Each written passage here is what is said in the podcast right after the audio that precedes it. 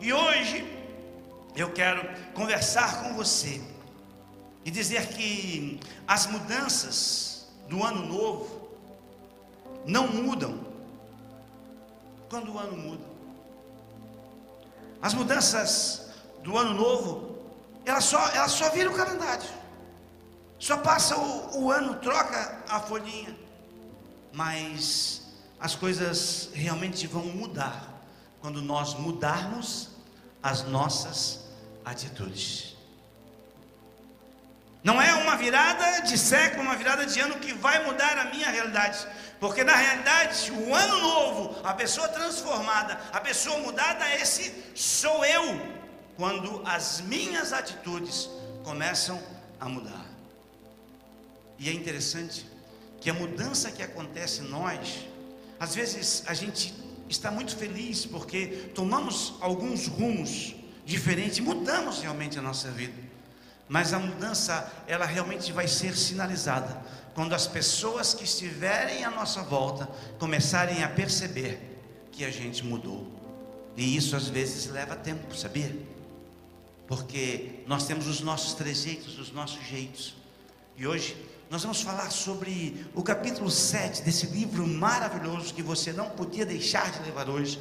Está na página 73 do livro, e ele fala sobre o poder de uma visão. O poder de uma visão. Nós somos levados, nós somos levados para onde os nossos pensamentos são mais fortes. E todo pensamento ele cria uma imagem. Então a visão, ela tem um poder extraordinário nas nossas vidas. E eu quero pedir que você ligue o seu smartphone, abra a sua Bíblia, no livro de Filipenses, no capítulo 3, versos 13 a 14. A carta aos Filipenses foi escrita pelo apóstolo Paulo e ela é tida como a carta da alegria, a carta da felicidade. E é lindo perceber que estando Paulo na Disney, né, depois de ganhar um sorteio do pacote de biscoitos. Ele foi para Disney e estava na Disney. Então, sentado de frente àquele castelo maravilhoso, ele lembra dos irmãos de Filipos e então ele começa a escrever uma carta da alegria. Amém? Tem gente que disse amém. Amém por isso, mas não. Quando Paulo escreve a carta da alegria, ele estava preso. Quando ele escreve aos irmãos de Filipos, ele estava preso em Roma, com a sua é, a cabeça a prêmio, já estava dado a ele o seu ultimato, já estava a sua sentença. Mas ele para e escreve aos irmãos de Filipos, aos filipenses. E eu quero me apropriar do, verso, do capítulo 3, verso 13 e 14, para conversar um pouquinho com você sobre o poder de uma visão. E a Bíblia diz assim: irmãos, não penso que eu mesmo já o tenha alcançado, mas uma coisa eu faço, esquecendo-me das coisas que ficaram para trás e avançando para as que estão adiante. Prossigo para o alvo, a fim de ganhar o prêmio do chamado celestial de Deus em Cristo Jesus. Tremenda essa palavra. Tremenda essa palavra que nos faz pensar sobre o poder de uma visão. E sabe que quando um homem não sabe o porto que está procurando, qualquer vento lhe serve de orientação. Você já percebeu? Você já viveu um momento da sua vida em que você não sabe que direção tomar. Você não sabe qual é a, a, a decisão certa naquele momento. Quando as decisões são, elas são simples, qual o restaurante que nós vamos convidar para levar o pastor após o culto? Isso é simples, tem vários, posso sugerir um a você. Quando que roupa que eu vou? Isso é tenso para as mulheres, né? Mas são decisões simples.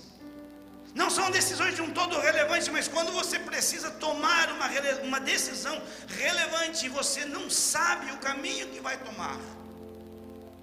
São dias de dúvidas cruéis, onde nos falta a direção certa, as incertezas. Elas nos param e tudo fica cinza, tudo fica confuso, porque nós precisamos tomar uma atitude certa.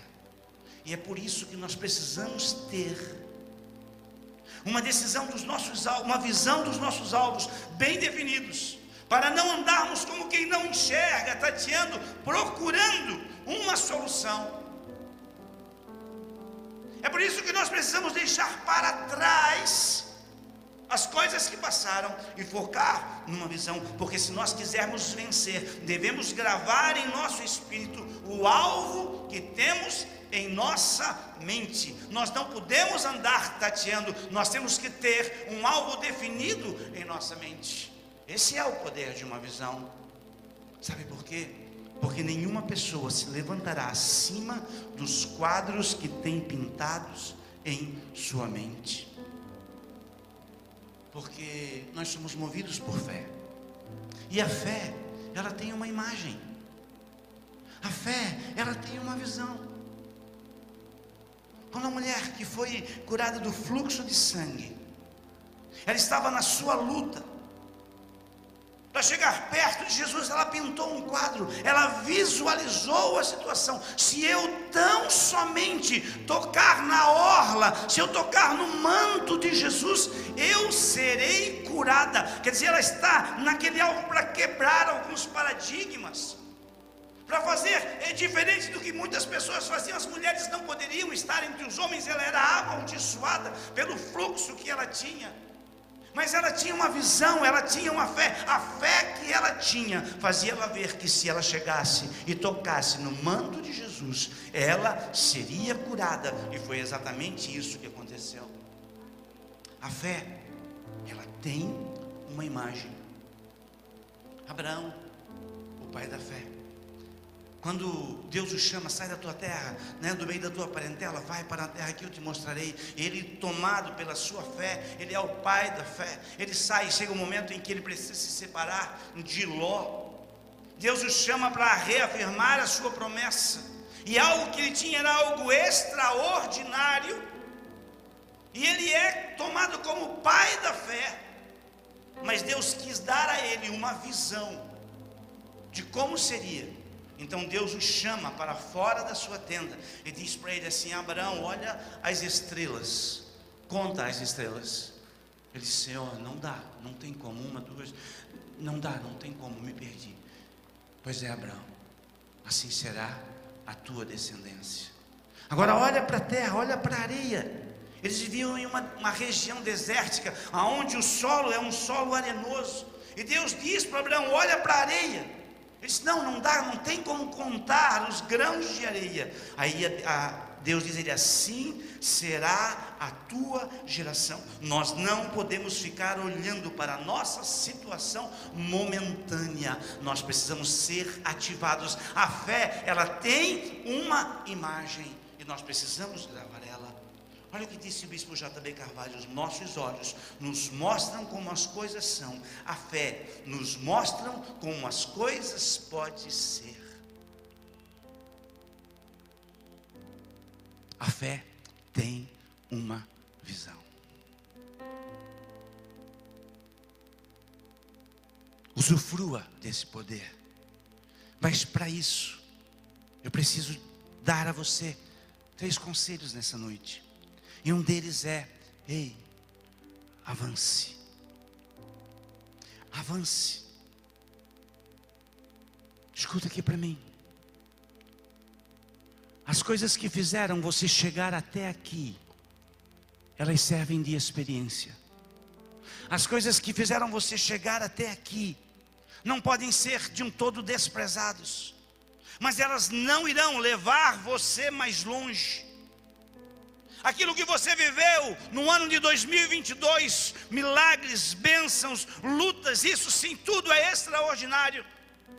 Mas se você não tiver uma visão de futuro, Isso não vai levar você a um lugar aonde Deus quer que você vá. Por isso você precisa avançar. E eu pergunto para você: qual é a imagem que você tem do seu passado, que talvez impeça de você viver e tentar o novo? Talvez a visão que você tenha daquilo que você viveu faz com que você olhe com olhos turvos para frente. Por isso que nós precisamos avançar. Porque você pode controlar a direção da sua vida, se você controlar as imagens que você assenta na sua mente. A visão que você coloca para você, aquilo que você está olhando, você tem como controlar. Você não pode impedir de um pássaro voar sobre a sua cabeça, mas você pode impedir que ele faça um ninho. Então é muito verdadeira essa frase do JB Carvalho que nos diz: os nossos olhos, desculpem, você pode controlar a sua direção, a direção da sua vida, se controlar as imagens que aceita em sua mente. Olha o que Paulo diz em Filipenses 3 e 13. Irmãos, não penso que eu mesmo já tenha alcançado, mas uma coisa eu faço, esquecendo-me as coisas que ficaram para trás e avançando para as coisas que estão adiante. E aí eu pergunto: para onde você está olhando? Quando nós chamamos você para fazer um quadro profético, e colocar diante de Deus os seus alvos para 2023. Para onde você está olhando? Para onde você está olhando? Você que está em casa, um abraço ao Fábio, que está ali em São José dos Campos. E se você precisar da imagem em PDF, nós temos, podemos enviar para você. Será que você está olhando no seu retrovisor? Ou você está olhando no para-brisa? Você está olhando o seu passado ou você está tendo uma visão do futuro aonde você quer chegar? Por isso eu digo, não deixe apartar-se dos seus olhos a imagem da promessa. Nosso adversário ele é especialista em nos fazer lembrar do passado. Ele não é onisciente, então ele não conhece o nosso futuro. Ele sabe qual é o futuro dele, isso ele sabe. Mas ele não conhece o meu e o teu futuro, então ele faz nos lembrar do passado. E muitas vezes nesse passado tem marcas, tem situações que não foram bem resolvidas. Porém, Deus está nos levando hoje, e aí, foque a sua visão naquilo que Deus tem para você. Avance, não a parte dos seus olhos a imagem da promessa, porque há poder em uma visão. E o segundo passo, para que você tenha sucesso neste novo ano que é você, neste ano que sou eu, não é só avançar, mas é importante que você tenha um alvo. É importante que você saiba para onde você está indo. E a pergunta é: o que tem motivado você sair da cama todos os dias? Qual é o seu alvo? O que tem motivado, o que tem te tirado todos os dias. Ah, pastor, eu me levanto todos os dias, 5 horas da manhã. Aí vou e deito no sofá. Legal, show. Para onde é que você vai chegar? Qual é o seu alvo? Então tenha um alvo. Qual é a sua visão de futuro? Qual o seu objetivo a ser alcançado naquele dia? Nós não andamos como quem tateia, nós não andamos como quem procura, não. Se você quiser viver um novo ano extraordinário, faça um alvo. Ter uma visão do que você deve, do que deve ser conquistado nos motiva, nos impulsiona e nos leva a uma direção certa. Como já dizia a minha avó, quem não sabe aonde quer chegar, só eu tinha avó aqui. Era só para mim que ela falava? Hã? Quem não sabe aonde quer chegar, nunca chegará em. Aí é lógico, né? É só completar a frase. Nunca chegará a lugar nenhum. E olha o que Paulo diz no verso 14. Ele diz assim, ó, ele começa dizendo, eu deixando as coisas para trás. Quer dizer, o passado já foi. Eu não vivo mais com aquele peso. Eu sou nova criatura, eu estou disposto a vencer. Então o que, que ele diz? Eu prossigo para o alvo. E sabe, que tem uma coisa que eu aprendi na minha caminhada com Jesus é que Ele gosta que nós sejamos específicos naquilo que nós pedimos. Sabe, quando eu tenho um alvo bem definido, as minhas decisões elas são inegociáveis. Quando eu sei aonde eu quero chegar, as minhas decisões elas, elas são certeiras. E nesse alvo que eu tenho bem definido, me levam a fazer pedidos também específicos diante de Jesus. Você quer ver como Jesus, ele gostava que fosse específico com ele? Ele estava entrando em Jericó, junto com uma multidão. E lá em Jericó, quem estava lá, sentado à beira do caminho? Quem era? O cego de Jericó. Quem que estava lá? Com uma capa que tinha autorização para ganhar, para pedir esmola. E quando ele escuta o barulho da multidão, ele, que isso? O que ouço? Ouço barulhos. E alguém diz para ele: Não, cara, é, é Jesus, é Jesus que está passando aí. Quando ele vê Jesus passando, ele começa desesperadamente: Jesus, filho de Davi, tem misericórdia de mim. Jesus, filho de Davi, tem misericórdia de mim. E aí passava aqueles que não tinham um alvo definido. Sei, cara, cala a boca, velho. Fica quieto aí, rapaz. Jesus já foi, já, já partiu ali pro lado do promorar, já está com ela no container já, cara. E baixa a tua bola aí, velho. Jesus, filho de Davi, tem misericórdia de mim. Eu estou até pensando que eles botavam a espera para cima, assim. Né? Eu, eu, já tive um tempo que eu me levantava assim, agora tem que me apoiar aqui. Né? Eu tô, parei de fazer pilates. E aí Jesus ouve a voz dele. E aí se ouço vozes. Quem me chama? E alguém diz, é o cego de Jericó. Jesus volta. E aí quando Jesus volta, daí, velho, tudo bem. O que é que deu? Está aí chamando eu aí, né?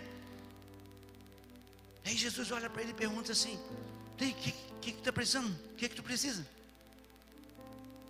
Como dizia o sábio Cláudio Duarte, o cego olha para Jesus, não, não olha porque ele era cego, não, mas ele se vira para Jesus, Senhor, preciso de um cão guia.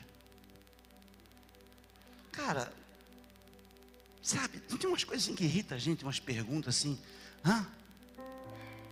Cara, o cara está ali cego, velho, chamando Jesus. Mas Jesus quer que ele seja específico no que ele pede. E ele diz: Senhor, eu quero ver, eu quero ver. E Jesus olha para ele e diz: Não, então veja. Passe a enxergar. Nós precisamos ter uma visão bem definida, nós precisamos ter um alvo. Se nós quisermos conquistar aquilo que Deus tem para nós, nós precisamos ter uma visão bem definida, porque as visões simplificam a vida, elas estreitam seus afazeres e diminuem as suas opções. E quando nós não temos um alvo, é muito fácil nós nos distrairmos. Quando nós não temos uma visão definida, nós podemos ainda mais errar o caminho que nos está proposto. E deixa eu dizer para você, as imagens dominantes na sua mente elas controlam o seu comportamento. Quando eu sei o que eu quero, quando eu tomo uma atitude, quando eu deixo o meu passado para trás e eu tenho um alvo, quando eu tenho bem definido aquilo que eu quero, essas imagens daquilo que eu quero, elas são dominantes na minha vida, são dominantes na minha mente. Elas controlam o meu comportamento, porque eu não vou fazer nada daquilo que me tire do alvo. Então fuja da inércia. Tenha um alvo, uma visão daquilo que você quer alcançar. E eu quero deixar mais um conselho para você nessa noite. E ele é: lute por algo maior. Lute por algo maior. Não deixe apartar-se da sua vida a visão, não deixe apartar-se da sua visão a imagem da promessa. A nossa esperança não está só nessa terra. Miserável seria se a nossa esperança fosse só nesta vida terrena. Lute por algo maior. Ei, há uma promessa que diz: porque a nossa leve e momentânea tribulação produz para nós um eterno peso de glória acima de toda comparação. Então lute por algo maior. Tenha os seus olhos fitos no céu. Tudo aquilo que você fizer, tudo aquilo que estiver a buscar o seu alvo. Seja na sua mente consciente que você não vive simplesmente nesta terra. Há algo de mais extraordinário para você. Então não existe o sagrado e o secular. Tudo é sagrado na vida de um crente.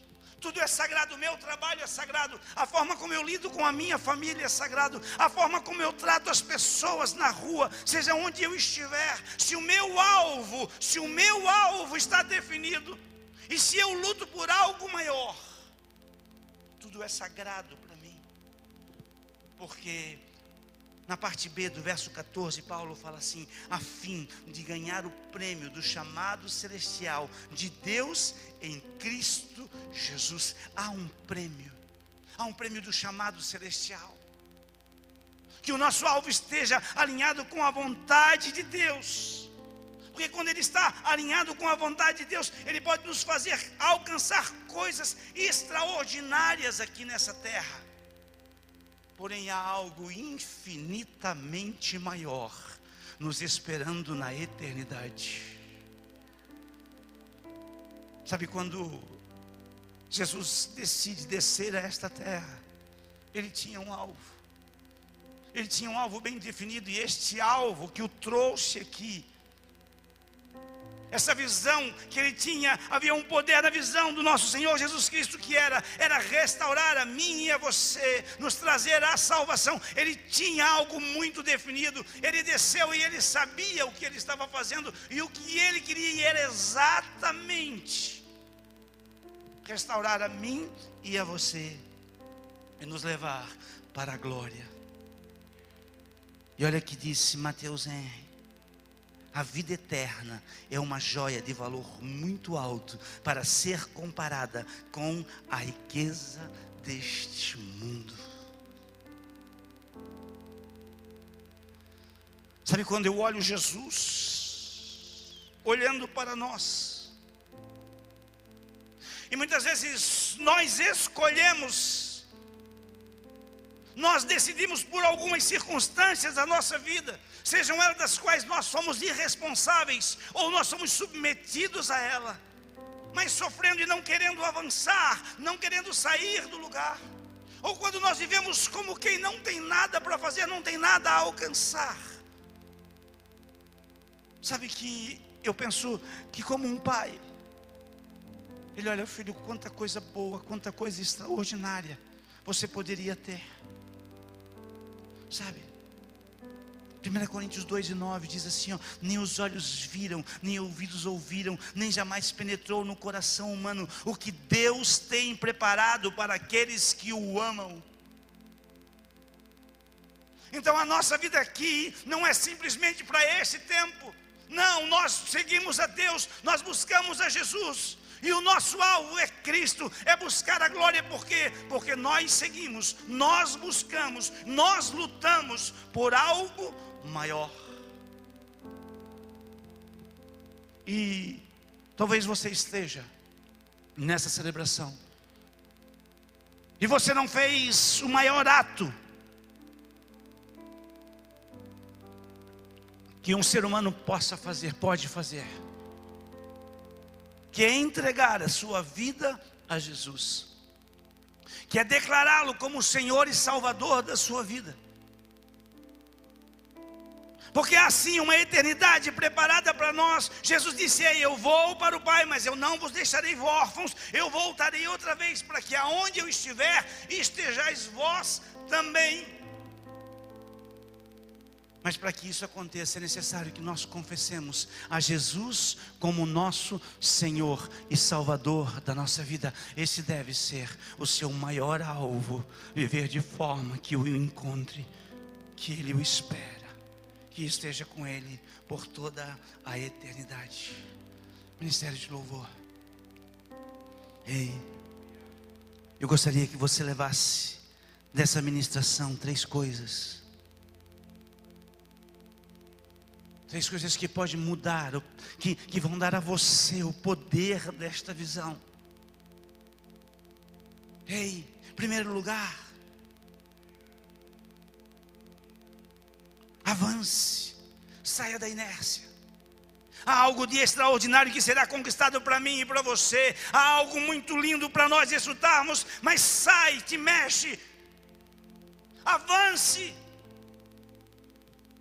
Não importa a situação, o contexto, como é que está. Não, ele diz, ei, eu avançando para as coisas que estão por vir. Ei, avance e saia. Segundo lugar, tenha um alvo. Tenha um alvo. Mire onde você quer chegar. Seja específico naquilo que Deus, que você precisa que Deus lhe dê. Haja com sabedoria, peça a Deus. Tenha um alvo. E terceiro, lute por algo maior. Fique de pé comigo. A minha oração hoje é pela sua vida. Que você encontre este alvo no Senhor. E eu declaro em nome de Jesus que cadeias vão cair, que situações irão mudar na sua vida, que a partir do momento em que o seu alvo, a sua, a sua visão estiver alinhada com aquilo que Deus quer para mim e para você, bênçãos virão sim, situações serão mudadas sim, e você irá desfrutar tudo aquilo que Deus tem preparado para você. O meu pedido, oh Deus, nessa noite é que traga você e que revele a você aquilo que Ele quer da sua vida, aquilo que Ele quer que você desfrute. Sabe por quê? Porque você luta por algo maior. Porque o nosso alvo é Cristo. Porque o nosso alvo é Cristo. Porque o nosso alvo é Cristo.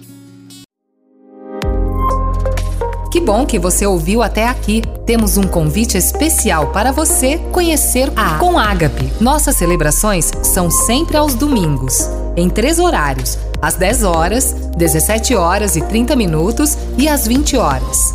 Aguardamos você com Ágape, mais que uma igreja, uma família.